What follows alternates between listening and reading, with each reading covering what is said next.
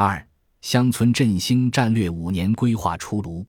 二零一八年九月，中共中央、国务院印发《乡村振兴战略规划（二零一八至二零二二年）》，以下简称“振兴规划”，进一步细化未来五年乡村振兴战略的路线、步骤和重点，为新时代“三农”的新发展提供指引，成为推进乡村振兴的行动指南。第一，明确五位一体总要求。产业兴旺是乡村振兴的物质基础，要以农业供给侧结构性改革为主线，构建现代农业产业体系、生产体系、经营体系，完善农业支持保护制度。要发展壮大乡村产业，激发农村创新创业活力。生态宜居是乡村振兴的民生福祉。要以践行“绿水青山就是金山银山”的理念为遵循，强化资源保护与节约利用，推进农业清洁生产，集中治理农业环境突出问题，实现农业绿色发展，建设美丽宜居乡村，改善农村人居环境。乡风文明是乡村振兴的灵魂和价值所在。要以社会主义核心价值观为引领，传承发展乡村优秀传统文化。培育文明乡风、良好家风、淳朴民风，建设邻里守望、诚信重礼、勤俭节约的文明乡村，推动乡村文化振兴。治理有效是乡村振兴的内在保障。要以构建农村基层党组织为核心，以自治、法治、德治三治结合的现代乡村社会治理体系为重点，建立健全党委领导、政府负责、社会协同。公众参与、法治保障的现代乡村社会治理体制，推动乡村组织振兴，打造充满活力、和谐有序的善治乡村。生活富裕是乡村振兴的目标导向，要以确保实现全面小康为目标，加快补齐农村民生短板，如改善农村交通物流设施条件，加强农村水利基础设施网络建设，拓宽转移就业渠道。加强农村社会保障体系建设。第二，首次建立乡村振兴指标体系。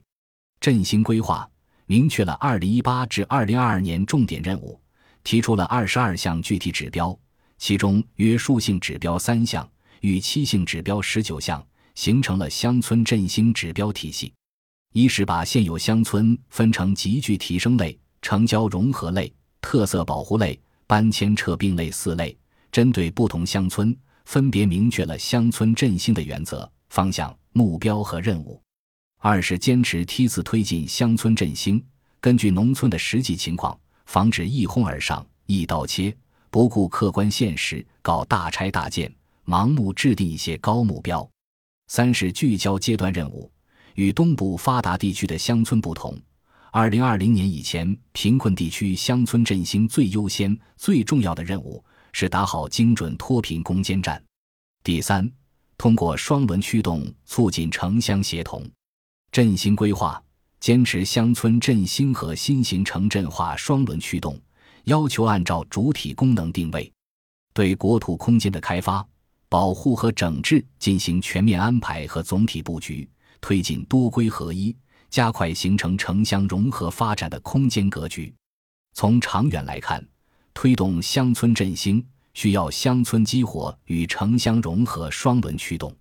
要构建新型工农城乡关系，把城市和乡村整合成有机整体或发展共同体，完成产业、居民、社会和生态等方面的全面融合，就应实现城乡之间要素的自由流动、平等交换，加快进行户籍制度改革，实现公共服务的平等可及，发挥城市反哺。带动乡村发展的作用，合理引导城市资本流向，防止资本不受节制、汹涌奔去，阻遏破坏乡村发展。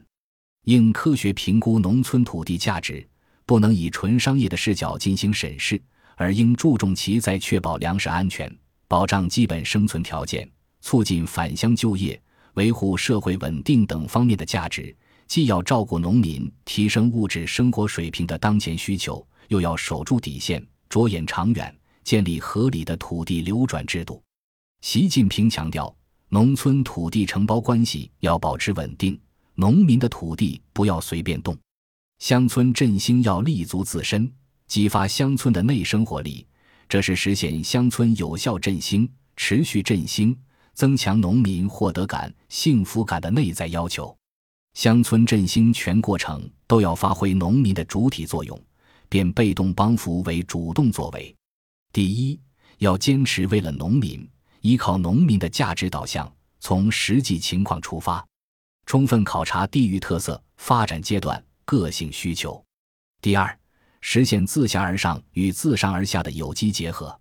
乡村振兴首先是农民的需求，是解决农民发展困境、满足农民对美好生活需要的举措。不能用政治任务、政府工程压制农民热情，而应以政策扶持激发、催化农民积极性，增强农民责任意识，完成从消极参与、冷漠依赖到主动引领、精神振奋的转变。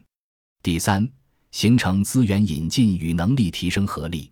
资金、技术、人才、资源、产业等的引进当然是重要的力量，但如果外在力量没有发挥带动作用，仅仅发挥代替职能，资源引进后没有优化乡村内部生产生活生态环境，资本进入后只是逐利，则资源引进就只是形象工程，而不能真正发挥作用。